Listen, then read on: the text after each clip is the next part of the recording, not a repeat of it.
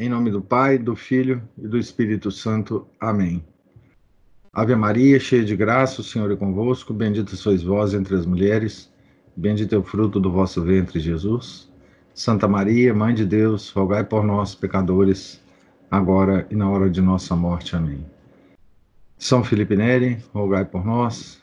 Nossa Senhora de Fátima, rogai por nós. Em nome do Pai, do Filho e do Espírito Santo. Amém. Então, continuamos aqui a, a, a ler o, a biografia de São Felipe Neri, né? Estamos lendo aqui a, o volume 9 da coleção A Vida dos Santos, do Padre Rothbard. Estamos na página é, no pé da página 218 do, do volume 9. Né? Então, estamos é, começando a ver a formação do, da congregação do oratório né? É, em Roma e as suas práticas semanais. Né? tanto para as conferências como para os outros exercícios que ali se praticavam, o santo fundador ordenou que o oratório fosse aberto todas as tardes, às seis horas no verão e às cinco no inverno, que no domingo, quarta-feira, quinta-feira e sábado se fizesse uma meia hora de oração mental meditação, após a qual se recitassem as, as ladainhas de, da Santa Virgem e nos outros dias da semana se exercitasse a disciplina. Tempos após, mudou o método que havia mantido. Ao estarem reunidos os confrades, mandava fazer uma leitura espiritual por alguns deles que primeiro chegassem. O que presidia interrogava dois ou três dos assistentes sobre a leitura que acabavam de ouvir.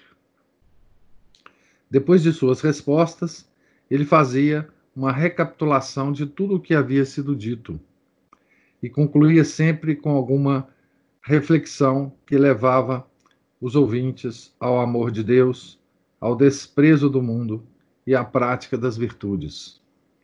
Instruíam-se, assim, na história eclesiástica e a Assembleia terminava com orações e hinos que se cantavam à glória de Deus. Aqui é um resumo é, muito pequeno, né, das práticas que os oratorianos depois fizeram é, no mundo inteiro, né? Aqui ainda não tinha formalmente, né, a congregação do oratório. O santo fundador ia em seguida visitar várias igrejas, onde era seguido por grande número de discípulos que ali assistiam aos ofícios, tanto de noite como de dia, com uma piedade e uma devoção que os tornava agradáveis a Jesus Cristo. Havia ele escolhido uns 30 ou 40 entre todos os outros, que distribuiu em três grupos para irem aos hospitais da cidade assistir aos doentes. Em alguns dias do ano, principalmente durante os dias do carnaval, reunia o maior número possível para visitar as sete igrejas, a fim de, não podendo arrebatar o demônio, ao demônio todas as conquistas que faziam nesses tempos de loucuras e libertinagens, ao menos lhes diminuir o número. Vocês imaginam que aqui se fala loucuras e libertinagens do carnaval em Roma no século XVI. Ah, imagina que, comparado com o que a gente tem hoje, né? É, no, no carnaval que a gente vê hoje aqui, né? Esse carnaval aqui do século XVI devia ser para nós considerado procissão santa, né? E aqui é caracterizado como loucuras e libertinagens. Esses exercícios chegaram aos ouvidos do vigário pontifical, que se deixou prevenir contra o servo de Deus, a ponto de lhe proibir o, confessionário por 15 dias. Tá certo? Agora é, já é uma reação a, a, ao apostolado de São Felipe Neri, né?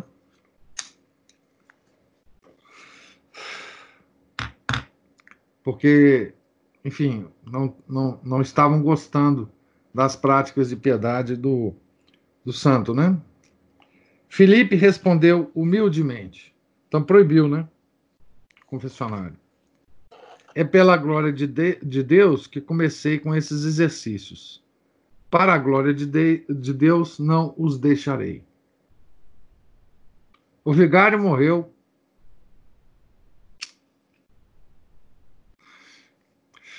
na quinzena e o Papa Paulo IV, tendo conhecimento da inocência e da santidade de Filipe, enviou ordens para que continuasse com seus exercícios e orasse por ele.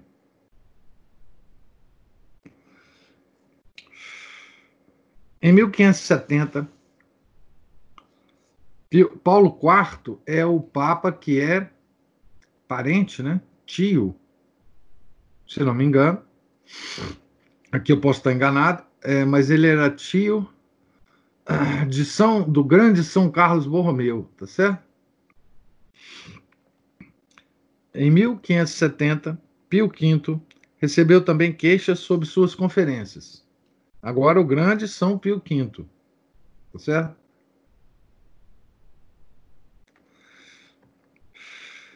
O Santo Papa enviou separadamente a revelia um do outro dois hábeis doutores para bem examinar e escutar tudo das conferências, tá certo? Eles não, não estavam gostando das conferências do São Felipe Neri, o santo apóstolo de Roma.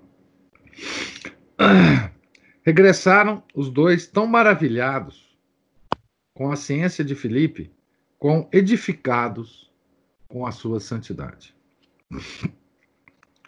Em 1564, um pouco antes, né, os florentinos domiciliados em Roma rogaram ao compatriota São Filipe que se dignasse utilizar a igreja de São João Batista que acabaram de construir. Ele encarregou-se, por ordem do Papa, e enviava todos os dias três a quatro de seus padres, o primeiro dos quais foi Barônios. Em 1574, 1574, os florentinos rogaram-lhe que transferisse suas conferências e construíram-lhe um oratório muito amplo, mas os fiéis acorriam sempre em maior número e o santo fundador e seus companheiros julgaram conveniente ter uma casa que lhes pertencesse, a fim de nela poderem fazer seus exercícios com mais liberdade. Aqui então o oratório já estava crescendo muito em Roma, né? Ofereceram-lhes duas igrejas. Para a escolha, São Felipe consultou o Papa Gregório XIII, que ele aconselhou tomar a igreja de Valicela, no centro da cidade, onde se estabeleceu definitivamente a congregação dos sacerdotes do oratório. Ali viviam na união mais perfeita, distribuíam entre si os encargos da casa, cumpriam-nos turno a turno, três vezes por semana, ou por tempo mais prolongado. Serviam à mesa, cuidavam das provisões e cozinhavam os sacerdotes, né? Isso faziam com tão grande unção que Barônios, estando uma vez na cozinha e ambicionando ter sempre essa função, escreveu, escreveu sobre a chaminé em grandes caracteres: Barônios, cozinheiro perpétuo. Frequentes vezes, os grandes senhores e os homens de letras que procuravam a conversão desse grande homem, a conversação desse grande homem, encontravam-no às voltas com o caldeirão e levando o vasilhame.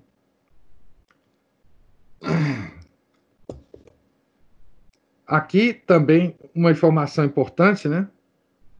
Que a congregação do oratório, nesse seu início, né? Não atraía só as pessoas simples de Roma que iam uh, escutar as conferências, uh, fazerem as práticas de piedade, né? Mas grandes senhores e homens de letras. Hoje a gente diria intelectuais, né? Se bem que hoje intelectual é um xingamento que a gente não deve usar, né? Assim, para ninguém. Chamar alguém de intelectual hoje é é normalmente um, um xingamento, mas homens de letras é bom a, a, a, a descrição, né? Então, é, já São Felipe e o seu oratório já atraíam um, uma vasta gama de pessoas é, para, suas, para suas práticas de piedade, conferências, etc. O Espírito de Deus que havia impedido Filipe de dirigir-se às Índias para fixar-se em Roma, estendia de lá o seu zelo para além mais do que as próprias Índias. Sob a orientação desse Espírito Santo, o Concílio de Trento havia oposto a heresia nova à antiga doutrina da Igreja, fielmente resumida da Escritura Santa e da tradição. O principal estava feito, mas não tudo. Nascida em 1517, a heresia não tinha ancestralidade nem história. Via-se condenada tão só pela presença dessa igreja que abarca todos os séculos, que remonta de nós a Jesus Cristo e de Jesus Cristo pelos profetas e patriarcas, até nosso primeiro Pai, feito por Deus, nosso Pai que está no céu. Mas, como a velha serpente abusou da palavra de Deus para seduzir nossos primeiros pais, para tentar o Salvador, assim também a heresia luterana, rebento espúrio, mais conhecido pela serpente, abusou da palavra de Deus e da história da igreja para caluniar a igreja de Deus e os povos. Tais são o espírito e objetivo das centúrias de Magdeburgo, pelos principais doutores do, do rígido luteranismo.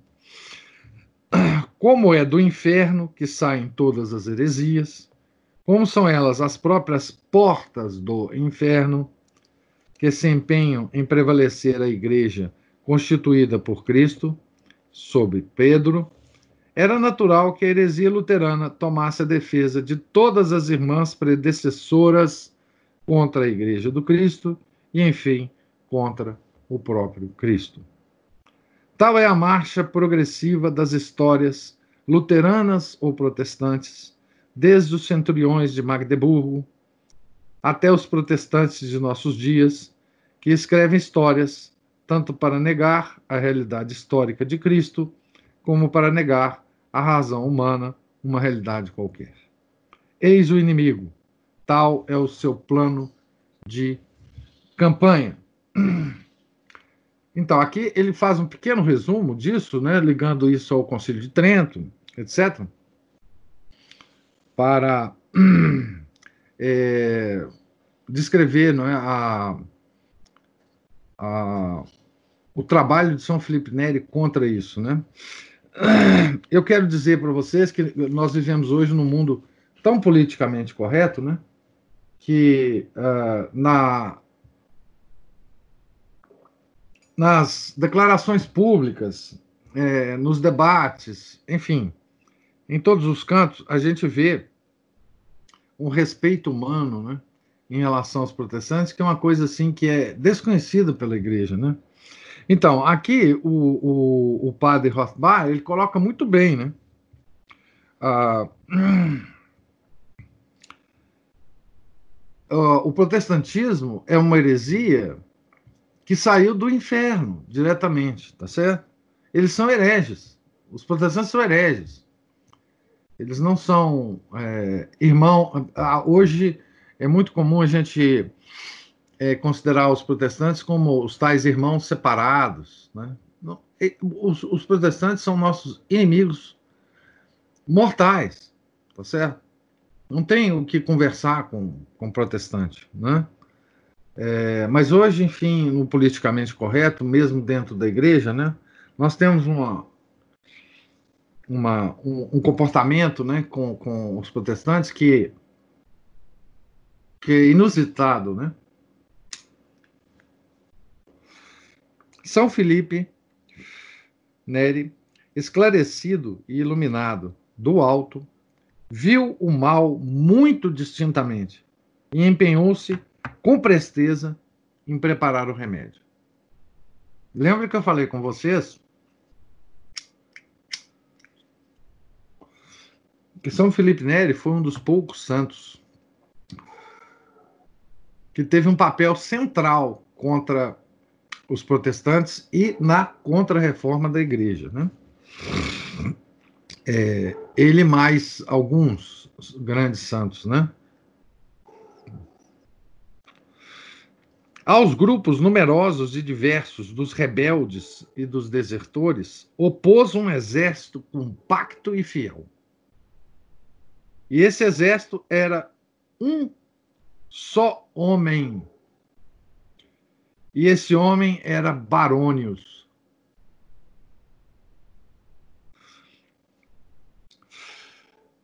Como se professassem todos os dias conferências no oratório, Filipe decidiu que um dos que ali se empregavam estudasse toda a história da igreja desde Jesus Cristo até nossos dias, resumindo as antigas histórias, os atos dos mártires, vida, as vidas dos santos, os escritos dos padres, a sucessão dos pontífices, as ordenações dos concílios, ano por ano, a fim de dissipar as fábulas de Magdeburgo. É, Magdeburgo foi um centro né, de, do luteranismo, e de lá começaram a sair eh, todas as reinterpretações, a, a, a reescrita da história da igreja para justificar é, o, o, todo o movimento luterano, toda a heresia. É?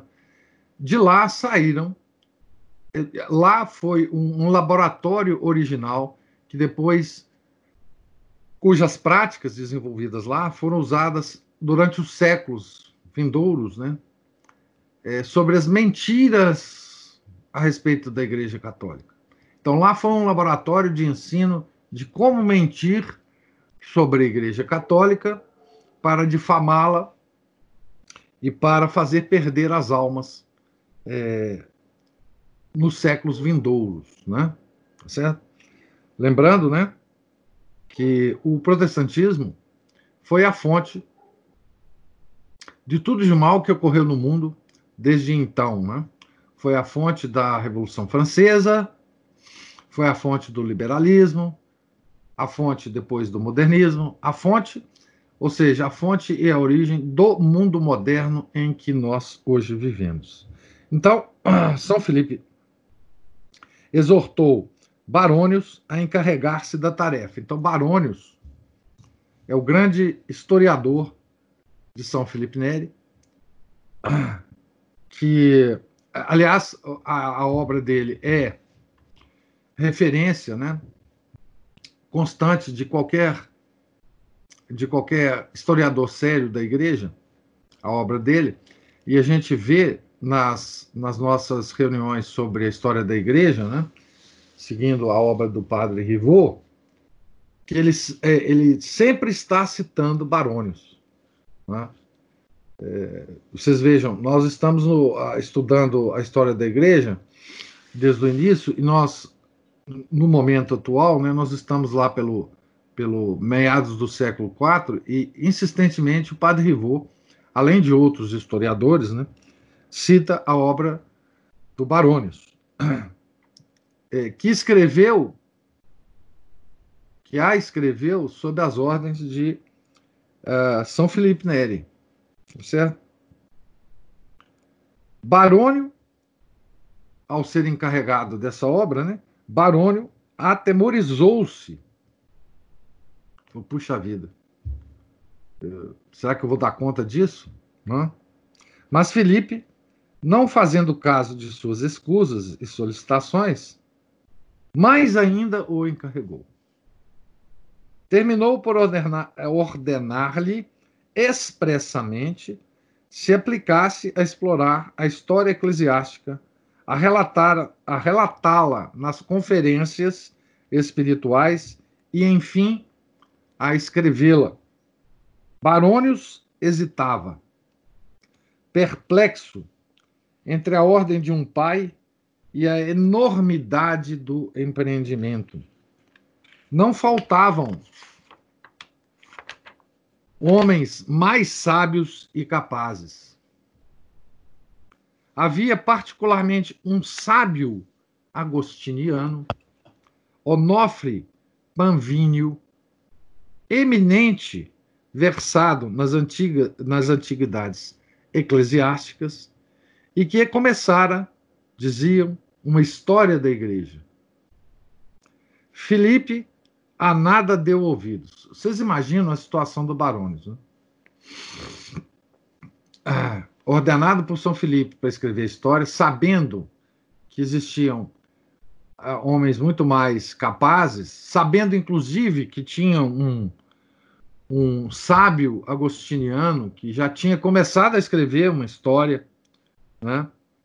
É, imagina a situação pessoal dele, né? Felipe a nada deu ouvidos. Faze o que te é ordenado, replicou, e deixa o resto. A obra te parece difícil? Confie em Deus e Ele mesmo a fará. Em meio às inquietações, pareceu uma noite a Barônios que fora encontrar Onofre Panvínio para suplicar-lhe continuasse a escrever a história eclesiástica principiada, mas o outro se recusava a todas as instâncias. Subitamente ressoou uma voz. Basta, Barônios, não é Panvínio, mas tu mesmo que deves escrever os anais da igreja. Barônios convenceu-se de que era a voz de Felipe, a quem foi encontrar no dia seguinte para declarar que estava pronto para tudo. Então ele teve uma, uma aparição, né? Numa noite, do próprio São Felipe. Né? Começou, pois, toda a história da igreja, desde Jesus Cristo. No espaço de 30 anos, relatou-a sete vezes de um ponto a outro em suas conferências espirituais no oratório. Redigiu-a redigiu ao mesmo tempo por escrito, ano por ano, dando o nome Anais, e publicou os doze primeiros séculos em doze volumes, em fólio, de 1588 a 1607, ano em que morreu. Então, essa é a obra né, é, que o Barônio fez, né, e que é a referência hoje. Né. A obra ainda foi completada. Né. O imenso trabalho foi continuado até 1500, é, deve ser 1665, né? Aqui tem um problema de datas que eu não sei ao certo. Então, eu vou ler como está, mas eu acho que tem alguma coisa aqui. O imenso trabalho foi continuado até 1565, por Odorico Reinaldo e até 1572 por Jacó Laderque, ambos da mesma congregação dos oratorianos. O dominicano polonês Abraham Bisovius continuou barônios até 1572. O francês Henrique de Sponde, bispo de Pamiers, até 1640 e fez um resumo de barônios. Os dois religiosos franceses, Antônio e Francisco Page, da Ordem de São Francisco, publicaram, sob o nome de Crítica de Barônios, quatro volumes em fólio, muito menos muito menos consistindo de correções do que adições. Seria um grande erro crer e dizer que a crítica de Page também não aponta erros. A melhor edição dos Anais de Barônios, com sua continuação pelos dois confrades, é a de Mansi, arcebispo de Luca, que lhe juntou ano por ano as correções e edições de Page, com suas próprias observações tudo em 38 volumes em fólio, aparecidos em Luca, de 1738 a 1756. O espírito que impera nessa gigantesca história, compreendidos Bisóvios e Esponde, compreendidas as histórias das ordens religiosas e das igrejas locais, como a Gália cristã, dos beneditinos, a história sagrada, de Ugeli, não é o espírito de tal ou tal homem, de tal ou tal nação, mas verdadeiramente o espírito da Igreja una, santa, católica, apostólica e romana. Ali se sente um mesmo Deus, uma mesma fé, uma mesma igreja, um mesmo rebanho, um mesmo pastor. Não obstante as imperfeições dos homens, é mister dizer com Jacó: é esse o campo de Deus. Sim, Jesus Cristo manteve a palavra. Eis que estou convosco todos os dias, até a consumação dos séculos. A esses anais eclesiásticos, depois, barões e seus continuadores, para os séculos depois da vinda de Cristo, acrescentaram-se os anais sagrados de Agostinho de Tornielli, Barnabita de Novara, para os séculos que anunciavam a esperar e esperavam a vinda, tendo-se assim uma história verdadeiramente universal, a história de Deus e do homem, na qual todos os tempos, os lugares, todos os acontecimentos, todos os povos concorrem e convergem para o mesmo centro, a saber, Jesus Cristo, Alfa e Ômega, começo e fim, Jesus Cristo, que foi ontem, que é hoje e que será em todos os séculos. Veja que quem escreve isto aqui, essas linhas que eu acabo de ler, é um extraordinário historiador da igreja, o padre Rothbard. O padre Rothbard, ele escreveu é, uma história da igreja no século XIX, além dessa, dessa obra dos santos, né, que ah, hoje tem a 29, dependendo das edições, de 29 a 30 volumes, 31 volumes, dependendo da edição que, que, que você considera, né?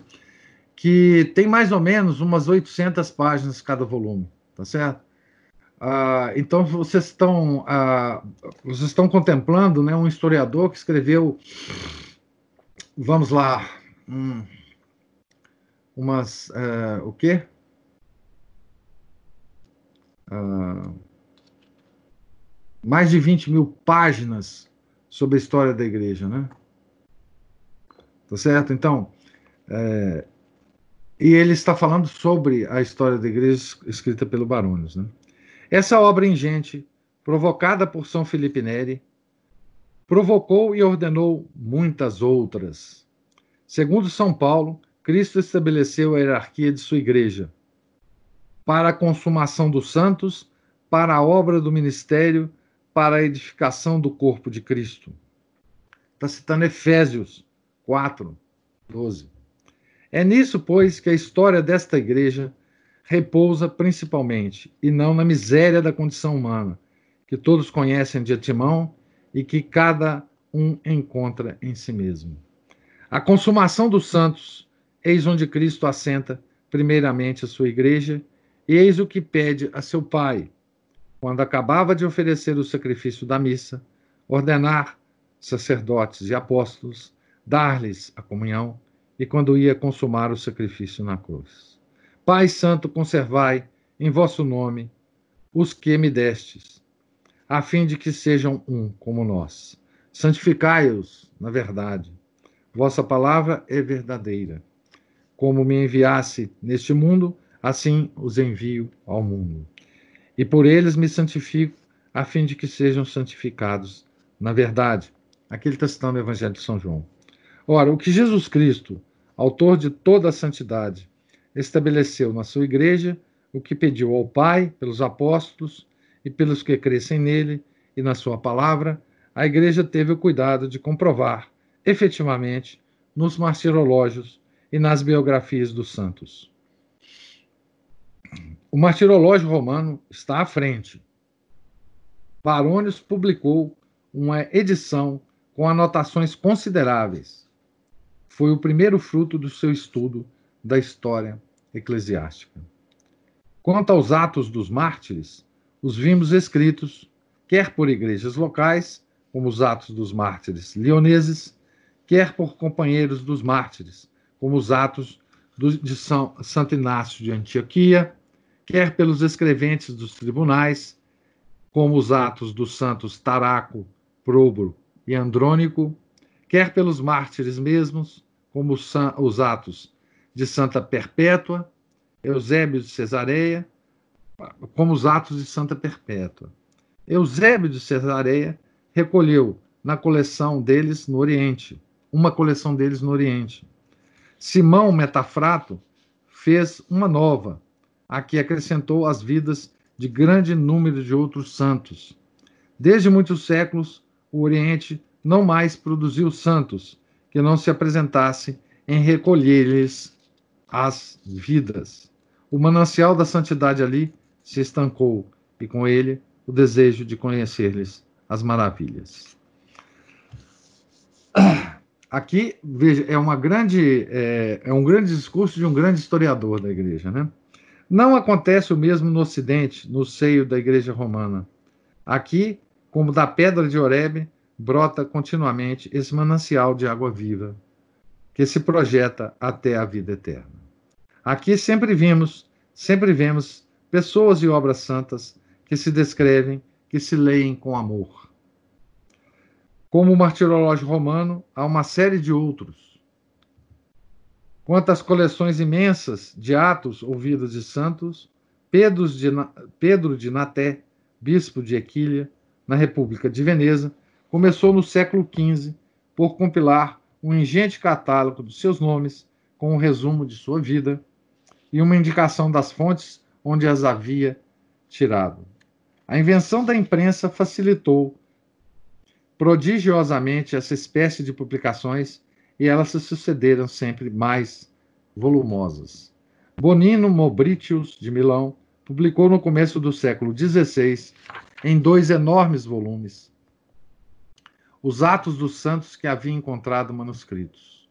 Lefebvre d'Etaples publicou em 1525 um volume de Atos dos Mártires unicamente para mês de janeiro.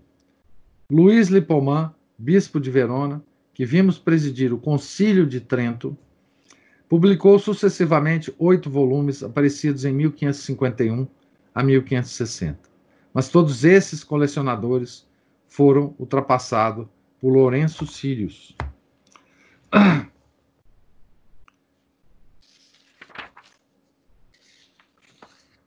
Nascido em Lubeck em 1522, estudou, estudou em Frankfurt sobre o Order e em Colônia, onde se ligou por laços de amizade a Canísio. Canísio, São Pedro de Canísio, né? No ano de 1000 542 entrou para a Ordem dos Cartuchos e levou uma vida muito santa. Empenhou-se assim, empenhou-se, desculpe, com todas as suas forças em excitar os outros à piedade cristã e preservá-los das profanas novidades da heresia. Nesse sentido, traduziu do alemão para o latim livros ascéticos para fomentar a piedade e tratados de polêmica para defender a fé contra os inovadores. Publicou as obras de Tauler, de Rusbrock, de Florencio Batávio, de Arfio, de Suron, de Miguel, bispo de, Mar de Marceburgo, de João Faber, bispo de Viena, de João Gropper, doutor da, de Colônia, de Martinho Eisengrin, de Francisco Staffel. Reuniu as atas dos concílios em quatro tomos. Mas, sobretudo, publicou, na melhor ordem, em seis volumes, as vidas dos santos já conhecidos, aos quais ajuntou muitos outros. Preparava uma nova edição quando morreu so, eh, santamente em 23 de maio de 1578. Estudo são historiadores contemporâneos né, a, a São Felipe Neri. A edição foi continuada e uma terceira saiu sob os cuidados de Jacó Mosander. No ano de 1607, o jesuíta Rosfeld de Utrecht, tendo publicado os Fastos dos Santos, cujas vidas se encontram nas bibliotecas da Bélgica, concebeu e prometeu uma coleção das biografias dos santos em 16 volumes em fólio, com observações de vários gêneros. Seu confrade, o cardeal Belarmino, lendo-lhe as promessas, perguntou que idade ele tinha. 40 anos, disseram-lhe. Mas replicou, mas replicou: Está certo de que verá, viverá 200 anos? Em menos tempo, não conseguirá fazê-lo convenientemente. Rosfeld morreu com a idade de 60 anos, no momento em que se dispunha a publicar um volume cada ano. Mas o que um jesuíta não pode fazer, vários jesuítas farão. Aqui tem uma história muito interessante. O chefe da obra foi João Bolandos, de Tirlemont, de onde vem o fato de serem chamados comumente bolandistas, os colecionadores e coleções. Apareceram indo até metade de outubro ajuntando a isso o que faltava para completar o ano, com biografias recém-descobertas e vida de santos novos, a coleção inteira montaria a 80 volumes. Entre as novas descobertas, as mais importantes são as atas dos mártires e dos santos do Oriente, encontradas em mosteiros da Síria e do Egito por sábios maronitas, por sábios maronitas, Asemani, Asemani e publicadas em Roma no ano de 1748. Ajuntai a tudo isso as atas dos santos da Ordem de São Bento, as coleções semelhantes das outras ordens, enfim, as vidas de tantos personagens eminentemente virtuosos, e tereis mais de cem volumes em fólio para fazer-vos ver em detalhe que se Jesus Cristo estabeleceu a hierarquia, a hierarquia da Igreja pela comunhão dos santos, não foi sem efeito.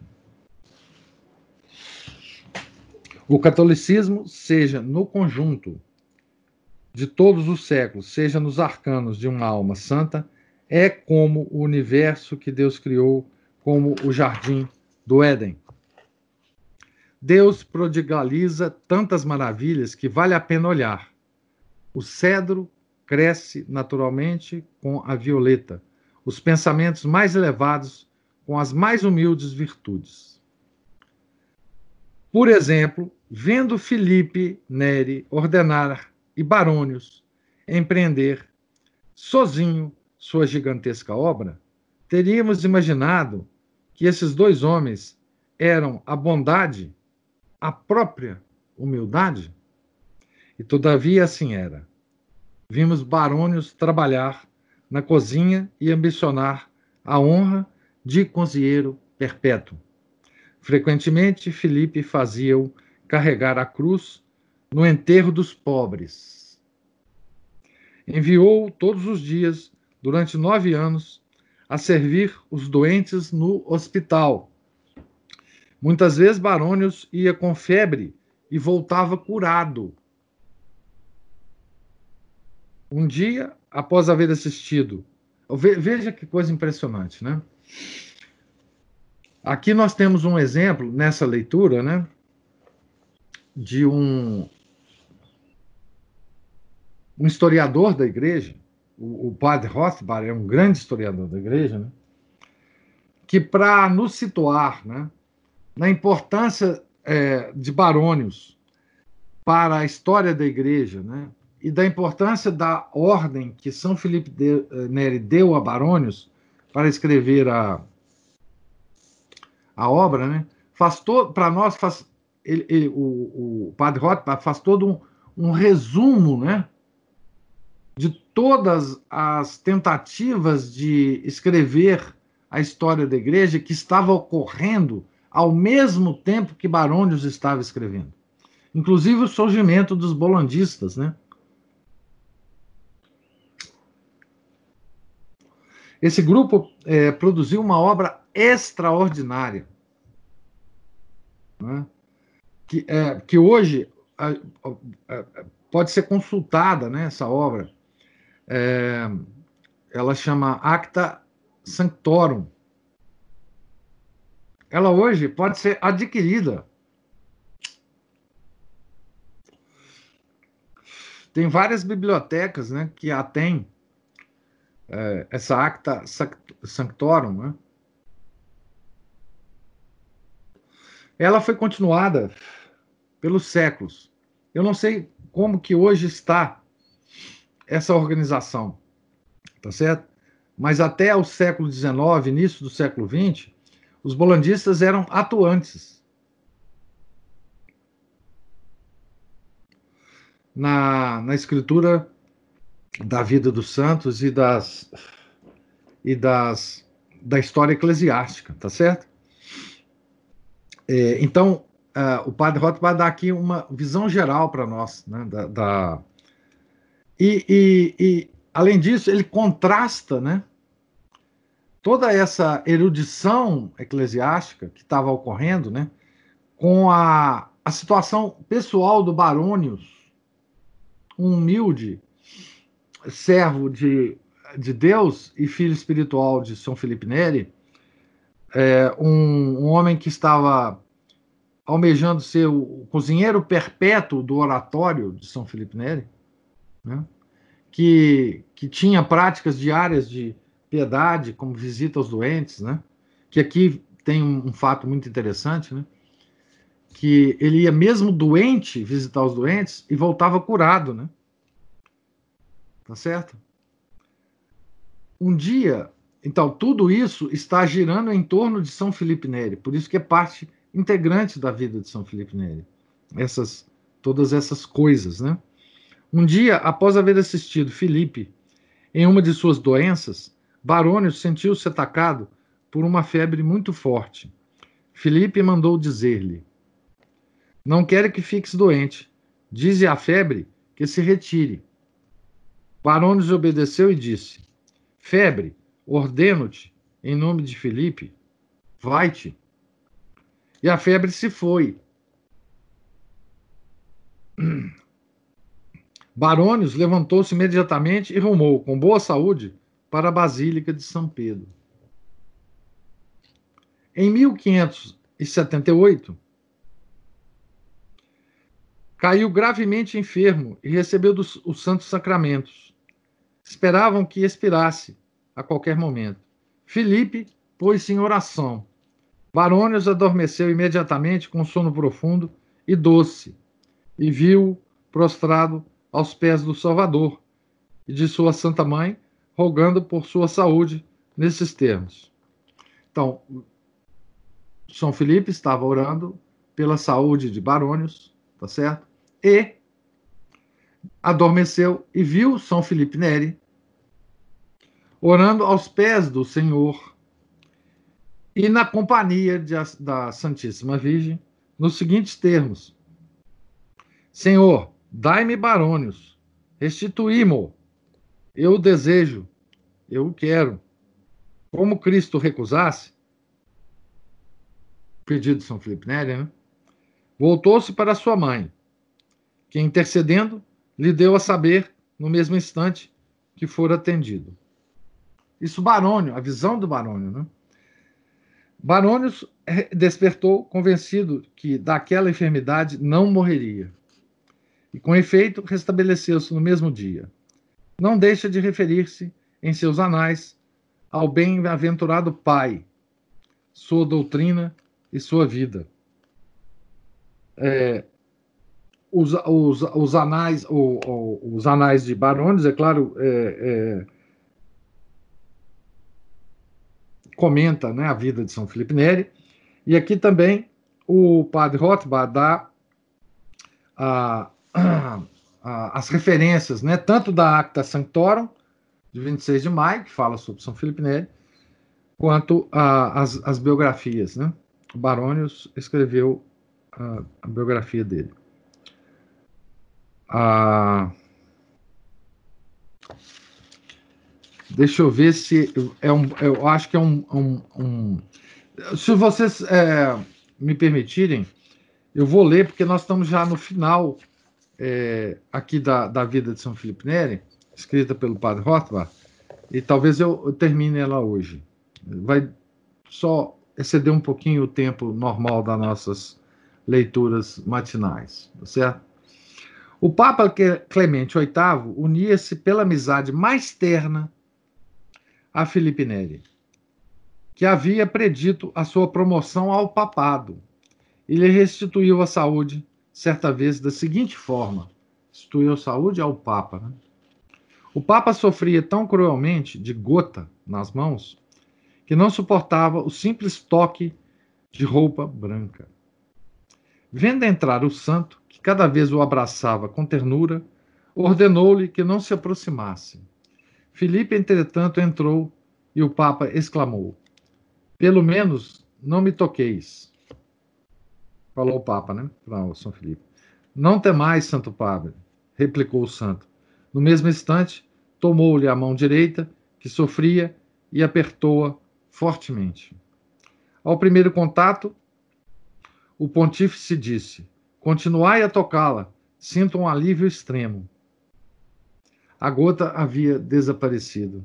Clemente tinha o costume de dizer, ao se achar doente: Vejo que Felipe se esquece de orar por mim. Isso o Papa, né? Tentou mais uma vez, mais de uma vez, bem como Gregório XIV, fazê-lo aceitar a dignidade de cardeal. Mas Felipe tomava-o sempre como brincadeira, sem que o Papa lograsse convencê-lo. Um dia, Felipe, doente ele próprio, escreveu a Clemente a seguinte súplica: Santíssimo Padre, quem sou eu para que os cardeais venham à minha casa, sobretudo ontem à noite, o cardeal de Cusa e o de Médicis? Este último, ao precisar eu de algum alimento, mandou vir do hospital do Espírito Santo. Permaneceu comigo até a segunda hora da noite, falando tão bem de vossa santidade que me parece ter certamente ultrapassado a medida.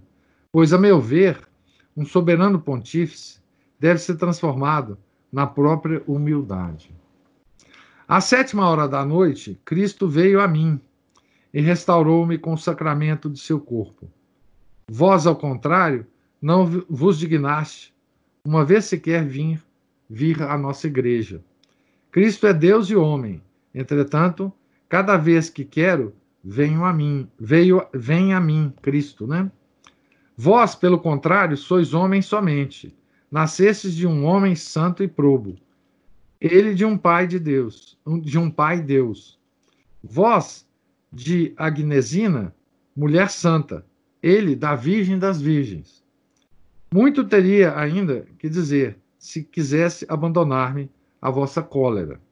Ordeno a vossa santidade conceder o que quero, que me seja permitido agregar às religiosas da Torre dos Espelhos a, de, a filha de Claudio Neri, Cláudio Neri, a quem prometestes há muito tomar conta de seus filhos. Ora, um soberano pontífice deve manter a palavra. Por isso, encarregai-me deste caso, a fim de que, se necessário, possa usar de vossa autoridade. Além do mais, conheço com certeza a vocação da jovem e prostro-me humildemente aos pés de vossa santidade. Olha que coisa extraordinária, né? Como que o São Felipe ah, chamou atenção, puxou a orelha, né? Do Papa, né? Tá certo? Clemente respondeu de próprio punho e na mesma página. O pontífice diz que a primeira parte do bilhete transnuda um pouco o espírito de ambição, uma vez que ali fazeis alarde das frequentes visitas que recebeis dos cardeais, a menos que seja para insinuar que são homens piedosos, do que ninguém duvida. Ele também puxa a orelha de São Felipe, né? Se ele não apareceu pessoalmente, é por vossa culpa. Se ele, o sumo pontífice, né? O, o, o, Clemente está falando na terceira pessoa, mas se referindo a ele. Né? Então, por que não? É, se ele não apareceu pessoalmente, é por vossa culpa, porque não merecestes, havendo como fizestes, recusado a dignidade de cardeal tantas vezes. Quanto aos que, ao que ordenais, concede. Ralhai com as santas madres, como tendes o costume, com energia e autoridade se não vos obedecerem à primeira palavra. Ademais, ele vos ordena novamente cuidar de vossa saúde e não vos dedicardes, sem sua ordem, a atender às confissões. Tudo em terceira pessoa, né? Enfim, quando receberdes, quando receberdes o Senhor, orai tanto por ele como pelas necessidades permanentes da República Cristã. Então aqui nós temos duas cartas, né? Uma de São Felipe Neri e outra de Clemente, uh, oitavo, né? Não despertaria tanta admiração ver Clemente VIII tão ternamente amado por um santo, se se soubesse que a sua própria vida era muito santa. Piedoso, liberal, caridoso, todo o seu tempo era consagrado a Deus e à sua igreja. À vista dos males da cristandade, não cessava de orar, de gemer, de verter lágrimas. Todos os dias, quando não se achava impedido pela enfermidade, oferecia o santo sacrifício da missa. Jejuava na sexta-feira, no sábado, não tomava senão pão e água, carregava o silício. Deitava-se sobre palha, visitava frequentemente as igrejas, a pé, descalço, sobretudo quando se tratava de pacificar as turbulências na França. No ano do jubileu secular de 1600, distribuiu 300 mil escudos de esmolas. Todos os dias alimentava os pobres na sua mesa e o número deles aumentava todos os anos. Lavava-lhes as mãos, abençoava a comida e, após ter enchido os copos com a bebida, sentava-se à sua mesa, de onde lhes mandava o que de melhor tinha. Morreu, como havia vivido, como santo, a 7 de março de 1615, após um pontificado de 13 anos, um mês e quatro dias. Então, esse é o soberano pontífice, né? É, com o qual o São Felipe é, trocou as, as cartas, né? Tais são os soberanos pontífices que Deus concede à sua igreja, desde o Concílio de Trento até o fim do século XVI e no início do século XVII. Longo tempo, os reis, os bispos, os povos haviam pedido a reforma da igreja quanto os seus chefes e membros. Ninguém executava essa, essa reforma mais generosamente do que o chefe. Ninguém estava com mais zelo para que os demais se transformassem. O Santo Concílio Ecumênico de, de Trento, como, se, como que se encarnou e perpetuou na Santa Sé, nos papas e no Colégio dos Cardeais, na Igreja Romana. O que o Santo Concílio tinha em vista era defender a cristandade no exterior, pacificá-la e reformá-la no interior, propagando a fé até os confins da terra. Os papas levam isso a efeito. Frequentemente o fazem sem os reis e os povos, e por vezes a despeito deles.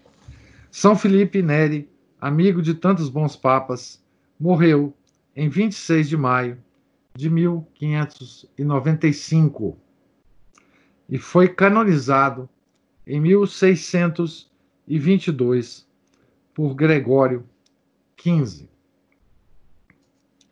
Então ele morreu com 80 anos, né? Ele é de 1515 e morreu em 1595. E foi canonizado uh, 27 anos depois, né? Por Gregório XV. Então, assim, o padre Rothbard termina a, a vida de São Felipe Neri, né? A, a situando muito bem no século é, em que ele viveu, né? E nos dando alguns é, vestígios, né? E, e insights é, da obra dos milagres e da fundação da congregação é, do oratório. Né? E se nós terminamos essa pequena leitura aqui é, na na festa de São Felipe Neri, né, do ano de 2020, né? Certo? Eu pergunto se tem alguma alguma a observação, alguma pergunta a fazer? Ah, nós vamos começar, né? Em algum momento eu aviso nos nossos grupos a leitura é, então da, da vida de São João Bosco, né, escrita por Henri Guéon. É, me parece que os livros é, já, já, chegaram né, na compra coletiva, então eu vou me informar hoje se está todo mundo já com o livro para a gente começar é, ou amanhã ou depois de manhã, tá certo? Tenham todos então um santo dia. É, vamos fazer então a oração final aqui para terminarmos. Em nome do Pai, do Filho e do Espírito Santo. Amém. Ave Maria, cheia de graça, o Senhor é convosco. Bendita sois vós entre as mulheres, e bendito é o fruto do vosso ventre, Jesus. Santa Maria, Mãe de Deus, rogai por nós, pecadores, agora e na hora de nossa morte. Amém. São Felipe Neri, rogai por nós. Nossa Senhora de Fátima, rogai por nós. Em nome do Pai, do Filho e do Espírito Santo. Amém.